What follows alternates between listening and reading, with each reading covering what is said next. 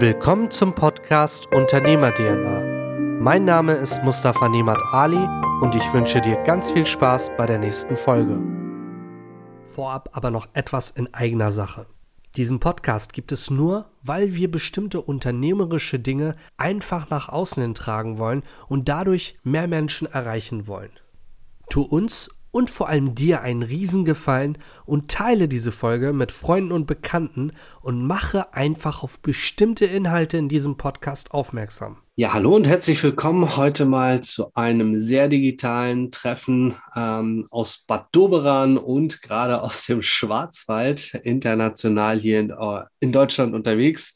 Ähm, nicht international, sondern bundesweit in Deutschland unterwegs, so ist es richtig.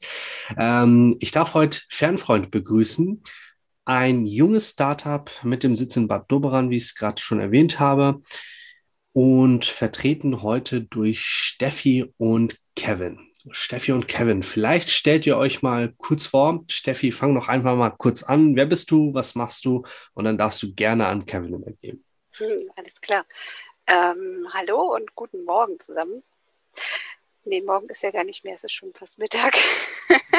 ich war so in der Arbeit vertieft. Ähm, ja, also, Steffi bin ich. Ich bin bei Fernfreund die Geschäftsführerin und äh, kümmere mich auch ganz doll um das Marketing und den Finanzbereich. Mhm. Ähm, ja, ich habe den Hintergrund im Bereich der Kulturwissenschaften, äh, bin da ähm, gerade im Eventmanagement unterwegs gewesen und wollte aber, das wusste ich schon, bevor ich überhaupt angefangen habe zu studieren, unbedingt wieder zurück hier an die Ostsee kommen. Und so bin ich dann am Ende in einem Medizintechnikunternehmen gelandet. Und dort habe ich meine beiden Kollegen, den Kevin und Matthias, kennengelernt. Und damit gebe ich jetzt mal weiter an Kevin. Jo, danke.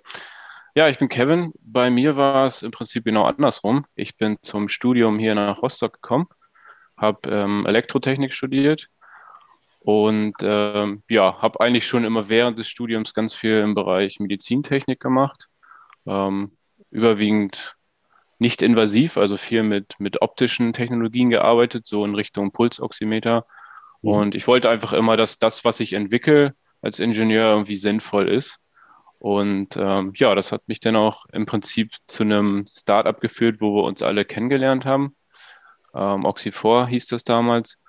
Und ja, da haben wir uns kennengelernt. Ähm, und als das dann ähm, ja alles den, den Bach runtergeht, sage ich jetzt extrem, ähm, da haben wir uns dann entschlossen, was Eigenes aufzuziehen und mhm. konnten dadurch eben dadurch, dass wir schon mal in einem Startup gearbeitet haben, hatten wir viele Erfahrungen, äh, was das angeht wie man sowas aufbaut. Also alles ein bisschen mitgekriegt. Wir waren zwar selber nicht Gründer, aber haben viel mitbekommen.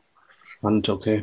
Und wäre es damals vielleicht schon eine Alternative gewesen, da direkt bei dem Startup äh, mit zu gestalten, mit aufzubauen oder hat sich das gar nicht erst ergeben? Nee, wir waren, ähm, also wir sind selber erst eingestellt worden später, mhm. sodass die schon quasi das ganze Unternehmen, die GmbH gegründet haben, etc.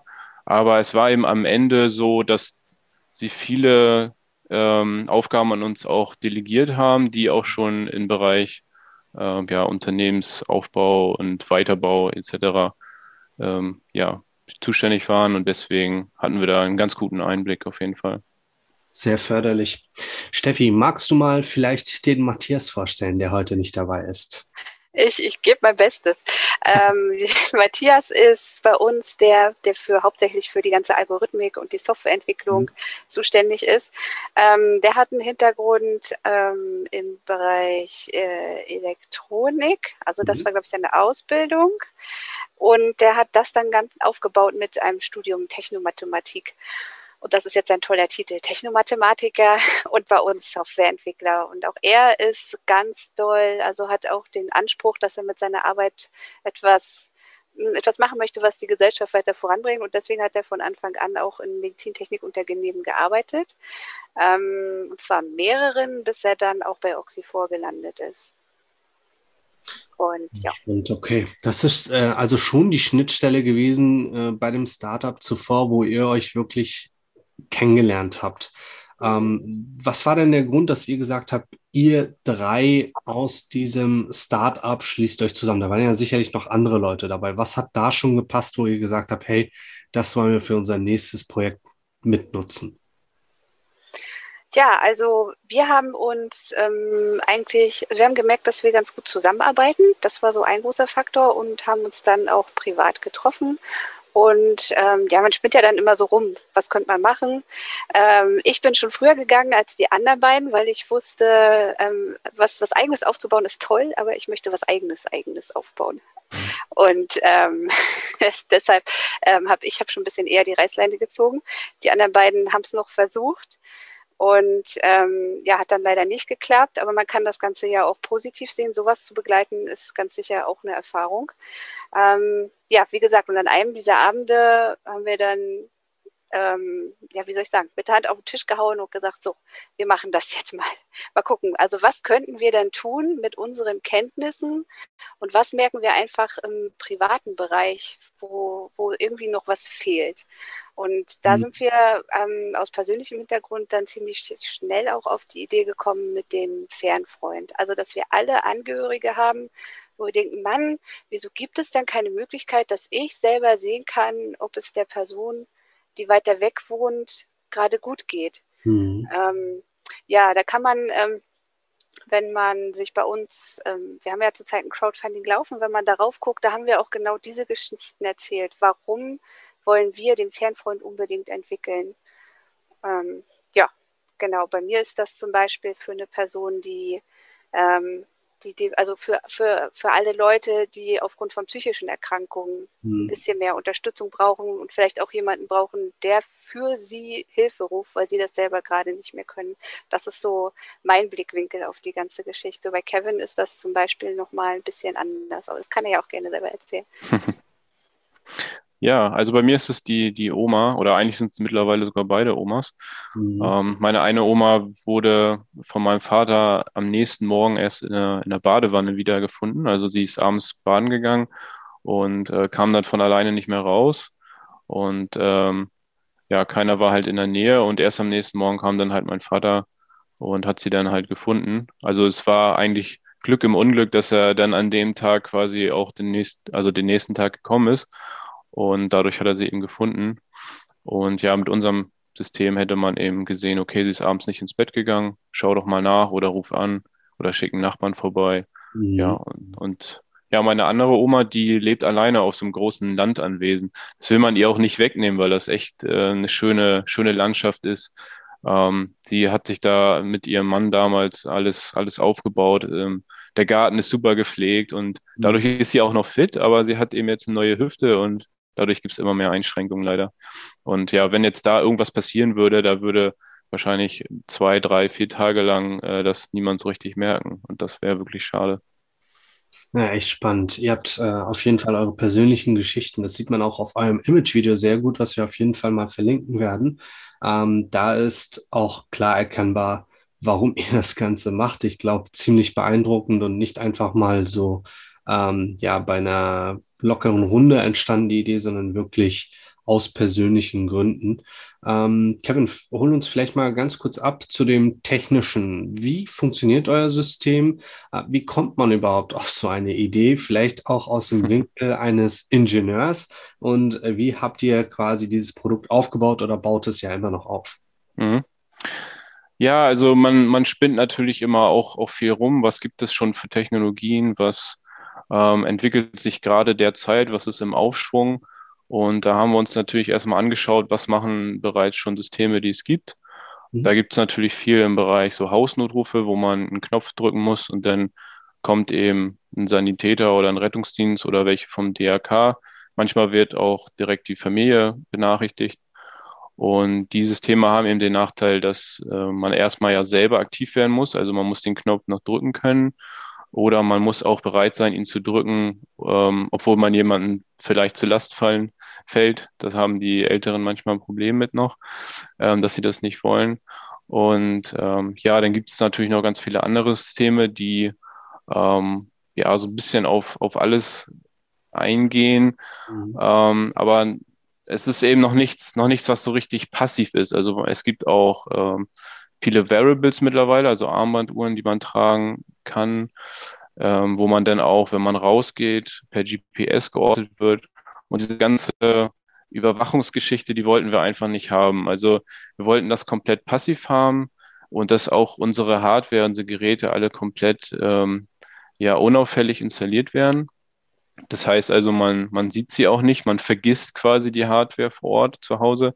Mhm. Und das ist eigentlich das Gefühl, was wir irgendwie den, den Älteren oder auch anderen Alleinlebenden, also das sei hier auch nochmal an der Stelle gesagt, wir adressieren nicht nur Senioren, sondern auch andere, die körperlich eingeschränkt sind. Das können auch ähm, Rollstuhlfahrer sein oder andere ähm, Behinderungen.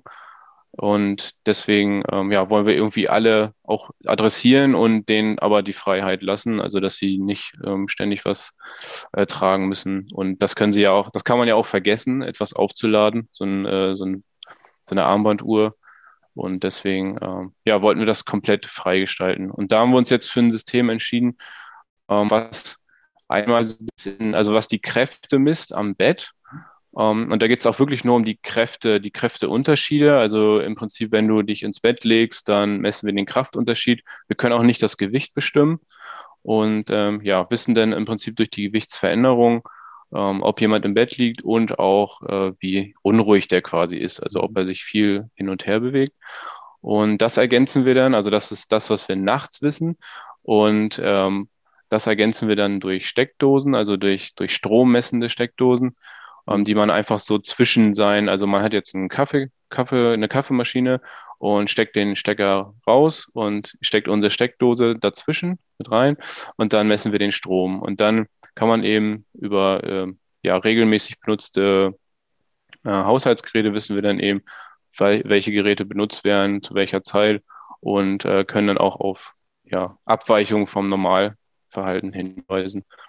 Also im Prinzip benutzt du deine Geräte komplett normal weiter. Ich mache meinen Kaffee morgens, ich mhm. schalte mir abends meinen Fernseher an und dadurch, dass es ja immer Routinen sind, wissen wir dann, okay, wenn jetzt abends mal nicht der Fernseher angeht oder morgens auch kein Kaffee ähm, äh, gekocht wird, dann ähm, können wir eine Push-Nachricht an die Erwachsenen, äh, an die Verwandten, an das vertrauten Netzwerk, nennen wir es, rausgeben.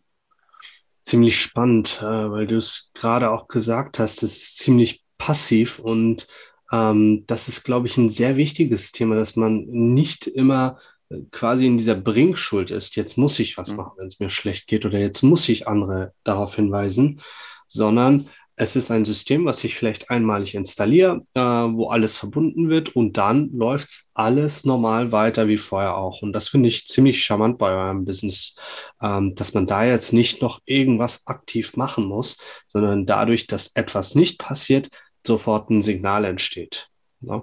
Genau.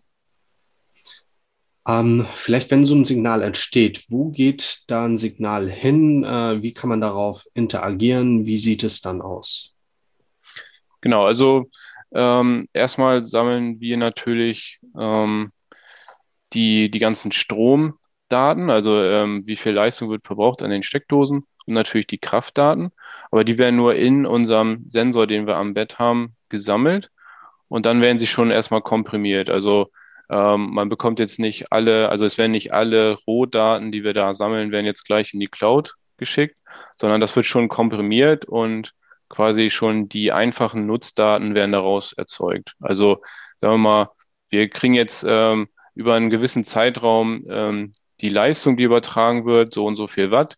Aber was für uns dadurch wichtig, äh, wirklich nur wichtig ist und was in die Cloud geht, also in in unsere, ähm, in unsere Datenbank, ist dann wirklich, ähm, jetzt ist das Gerät angeschaltet, jetzt ist mhm. das Gerät ausgeschaltet.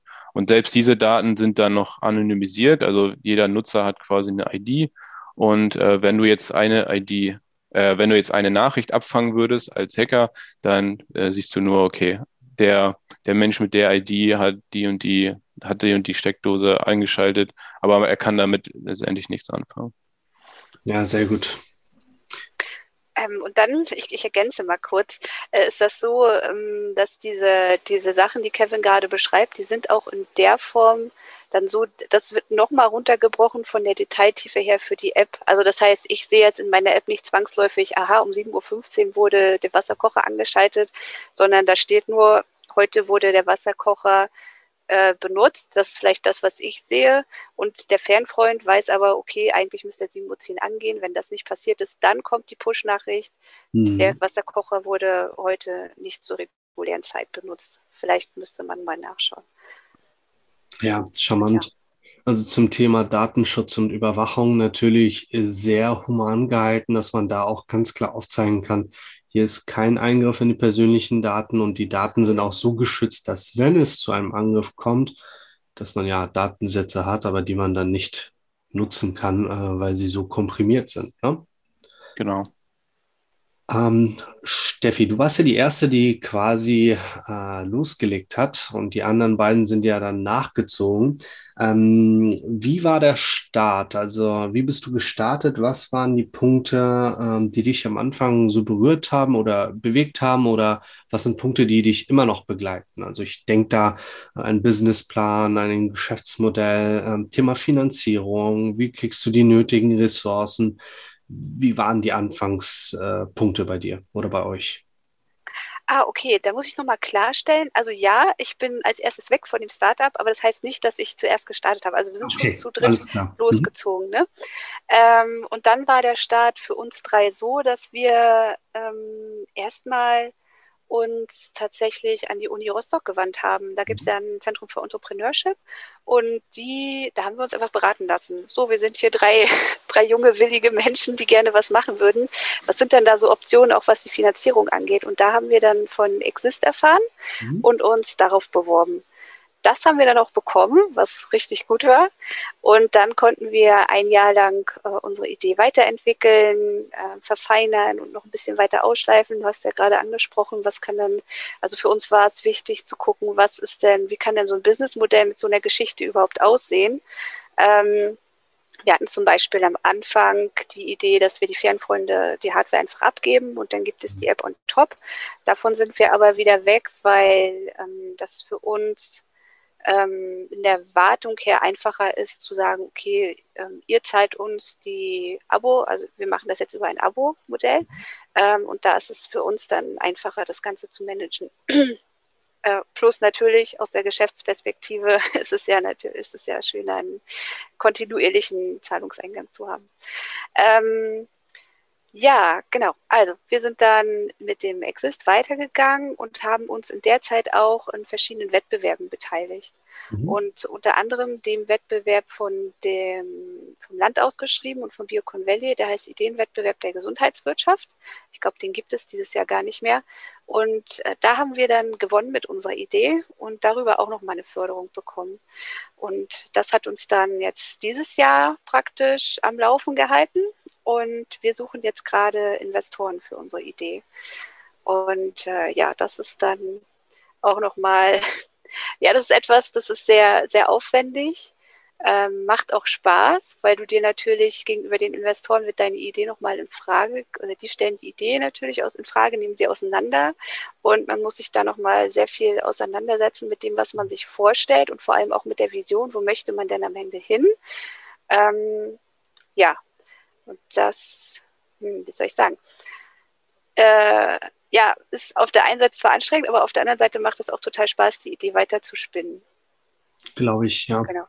Ähm, das heißt, ihr seid tatsächlich gestartet mit dem Punkt, alles in der Zeit aufzusammeln, ähm, ja, ein Konzept dafür zu erstellen und dann auch schon zeitig Menschen an Bord zu holen, die sich beteiligen, in welcher Form auch immer. Das war von Anfang an klar. Ja. Ja, Mhm. Für uns war auch von Anfang an klar, dass der, die Entwicklung des Fernfreundes ein, äh, dass da auf jeden Fall noch Forschung und Entwicklungsarbeit zu leisten sein wird. Deswegen haben wir auch darauf geachtet, dass wir in der Richtung nochmal ganz explizit Kontakte schaffen.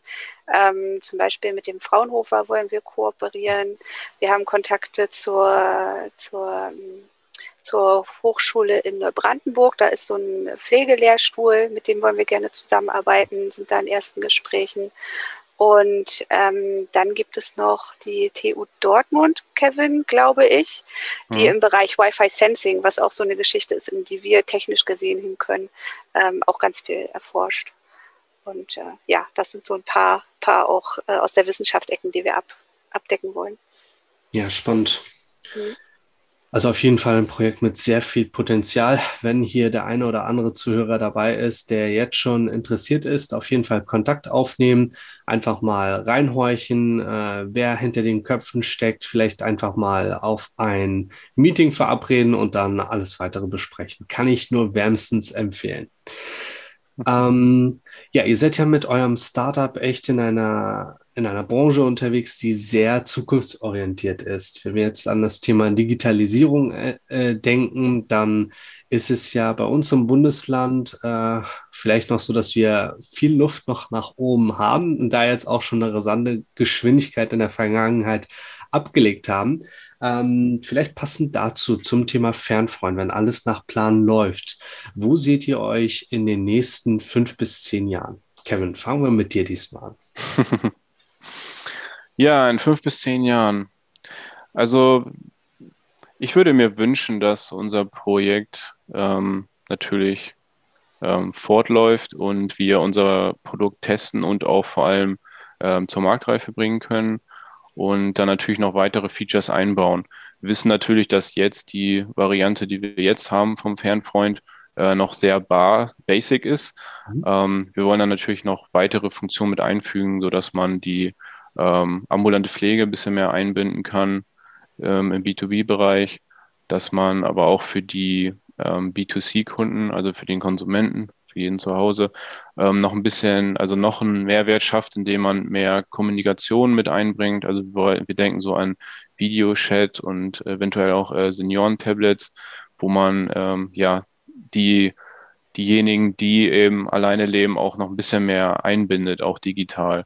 Weil wir glauben, das ist so ein Trend, der jetzt wirklich rasant hochgehen wird ähm, dass auch immer mehr Ältere ähm, Internet kriegen werden und dann auch natürlich ähm, voll dabei sein wollen bei diesem ganzen ähm, Fernfreund-Fürsorge-Netzwerk. Und ja, ich hoffe einfach, dass wir in, in fünf Jahren da ähm, ordentlich Abonnenten haben, die das äh, gerne nutzen. Wir kriegen viel Feedback. Ähm, was mir zum Beispiel persönlich immer ganz wichtig ist, ist, dass ähm, das, was ich entwickle, dass das dann auch wirklich genutzt wird. Ähm, weil das ist eine, ein, ein ganz, ganz wichtiger Motivationsschub. Und ja, das würde ich mir wünschen, dass das ähm, weitergeht und dann eben auch stetig mit der technologischen Entwicklung steigt, dass man eben auch noch passiver ähm, und mit weniger Geräten eben ähm, die wichtigen Aktionen oder die wichtigen Problemfälle erkennt und dann eben ja schnell eingreifen kann. Sehr cool. Steffi, wie sieht es bei dir aus? Ja, ich würde gerne, äh, also ich würde an den, den Fürsorge-Netzwerkgedanken von Kevin anknüpfen. Also was ich mir wünsche, ist, dass der Fernfreund echt so sowas wird wie wie das Trello oder, oder hm, ich weiß, ich habe jetzt gerade keine vergleichbare ähm, Anwendung im Kopf, aber etwas, womit man in der ganzen Familie und auch im Umfeld ähm, sich um eine Person kümmern kann, die Unterstützung braucht. Und das kann, also ich könnte mir auch total gut vorstellen, dass wir dann vielleicht Projekte mit, mit Gemeinden haben, die sich umeinander kümmern, Nachbarschaftshilfe so organisieren. Ähm, und dass wir über den Fernfreund dann auch ähm, ja, Dienstleistungen mit anbieten können. Also Einkaufsläden mit einbeziehen, die mhm. dann liefern. Da gibt es ja auch nicht nur, wir denken jetzt große Supermarketten, die das ja teilweise anbieten, aber vielleicht auch der regionale Bioladen, der da seine, wo man dann mitbestellen kann. Ähm, also ich fände das total gut, wenn der, wenn der Fernfreund einfach sowas wird, was die Menschen verbindet, ähm, was sie auch wirklich im täglichen Leben nutzen und was nicht einfach nur, ach ja, ist ja schön zu haben und manchmal gucke ich rein, sondern dass auch jeden Tag aktiv genutzt wird und zwar von allen, die eben daran beteiligt sind, also auch den umsorgten Personen. Ähm, und wenn wir das dann noch ähm, hinkriegen, dass, wie Kevin gesagt hat, auch Pflegedienste mit einbezogen werden können, die da auch ihre Leistung anbieten können, sodass ich dann aus der App dann für, für, weiß ich nicht, für meine Mutter die nächsten Fußpflegetermin machen kann oder die Fahrt organisieren kann. Das wäre total schön. Und davon, also davon träume ich für den Fernfreund, dass es echt so ein, ja, so ein Unterstützungstool wird für alle, die ähm, jemanden umsorgen möchten und für alle, die Hilfe brauchen, dass die den Fernfreund haben, um das zu machen. Ich glaube, äh, du hast gerade auch nochmal gut verdeutlicht, wie viel Potenzial äh, tatsächlich euer Produkt noch in der Zukunft hat.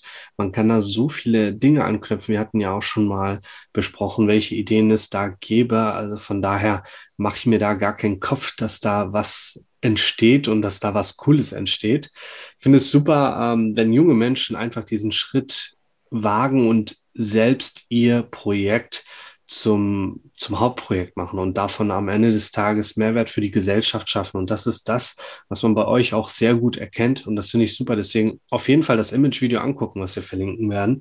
Ähm, da erkennt man es, glaube ich, ganz gut.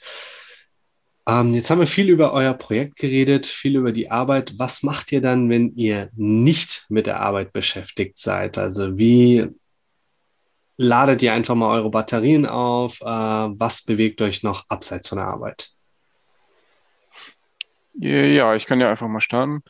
Ähm, also ich spiele nebenbei noch, noch Fußball. Ähm, das ist dann immer meistens abends nach der Arbeit, montags, freitags. Einfach mal abschalten nach der Arbeit, äh, Kopf frei kriegen, weil das ist eigentlich die beste Methode, wenn man einen Sport macht, der einen ja komplett körperlich fordert. Dann schaltet man geistig auch ab. Mhm. Und ähm, ja, dann gehe ich noch gerne kiten, also gerne aufs Wasser, Wassersport was natürlich hier bei der Lage in Bad Doberan super funktioniert. Da kann man nach Heiligendamm, nach Kühlungsborn oder nach Rerik.